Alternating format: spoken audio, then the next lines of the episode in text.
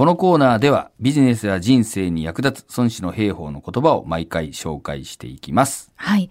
今日はですね、はいビジネスシーンで結構あるあるのパターンだと思うんですけれども、ほう。あの、調子よく話してたから、関係性も良くて、ううんまくいくだろうなって思ってた仕事が、うん。あの、結果的にはこう、手のひら返されちゃって、うまくいかなかったとか、うんうん。はしごを外されたって思ったりすることとか、はい。あるじゃないですか。はいで、まあ、他に、反対にですね、意外なところから仕事もらったって、うんあんまり関係性良くないなと思ってたところから仕事もらったりとかっていうこともありますけれども、うんうんこういう状況って、その孫子の時代ですね、うん2500年前からあったんでしょうか？まあ、戦争の話でね、うん駆け引きがありますんで、はい。まあ当然ありますよね。ですよね。はいそんな中で孫子は何て言ってるんでしょまあ、いろんなこと言ってるんだけど、うんえーまあ、ちょっとこう、ピックアップするとですね、こんなこと言っておりまして、字低くして備えを増す者は進むなり、字強くして真苦する者は退くなり、なんてことを言ってます。う。はい。この字っていうのが、うん辞書とか祝辞とかの字なので、うん言葉っていう意味ですよね。はいはいはいはいで、その字低くして、この低くっていうのは癒しいとか卑下するとかのうんそうですね字ですよね。はい。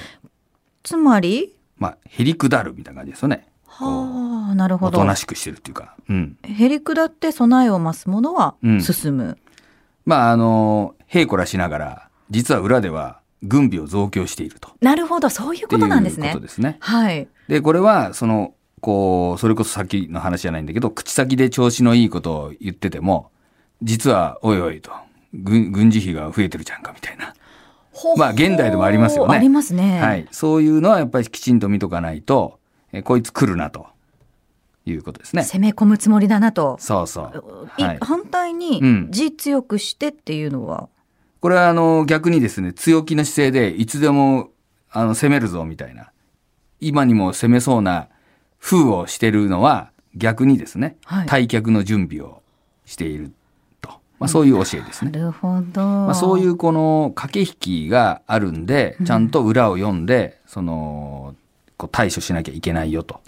いったようなのがもう、まあ、まあ、延々と続くっていうほどじゃないけど、いろんな例が挙げられておりまして。ええやっぱりその駆け引きで、えー有利にね、戦うためには、まあそういったことが見えなきゃいけないということですね。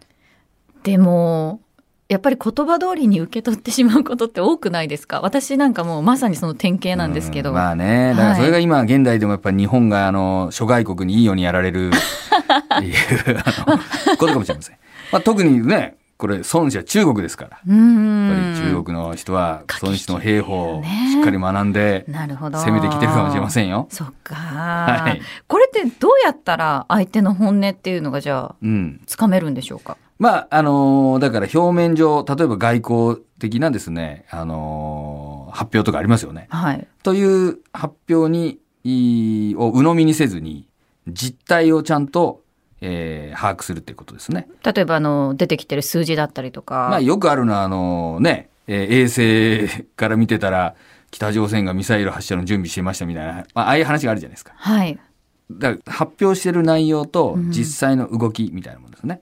まあ、あの、当然、えーいろんな貿易とかあーがあったりとかすると、口ではこう言ってるけど、裏ではこういう、あのー資源を、えー輸入してたとか、うんゆ逆に輸出してたとか、まあ、みたいな、えーことがありますよね。だから、言葉では適当なことっていうか、ごまかすことできても、やっぱり物の動きみたいな実態は、こうみ見つかるっていうかね、えーまあもちろん、あの、隠されることもあると思うんだけど、まあそういうものを見ながら、いや、口ではこう言ったけど、裏ではこう動いてるってことは、じゃあ、本当はこうなんじゃないかっていうとこまで、まあ踏み込んで、まあ考えていかなきゃいけないっていうことでしょうね。ビジネスシーンでも全く同じということですね。全く同じでしょうね。うんあの、やっぱりいろんな発表があるじゃないですか。だから、まあ何でもかんでも100%ね、言ってるとは限らないわけで、やっぱりそう、口では言ってるし、そういう方針だと発表があっても、でも裏ではこういうことやってるっていうことは、やっぱりこういうこと考えてるんじゃないかとか、まあそういうことですね。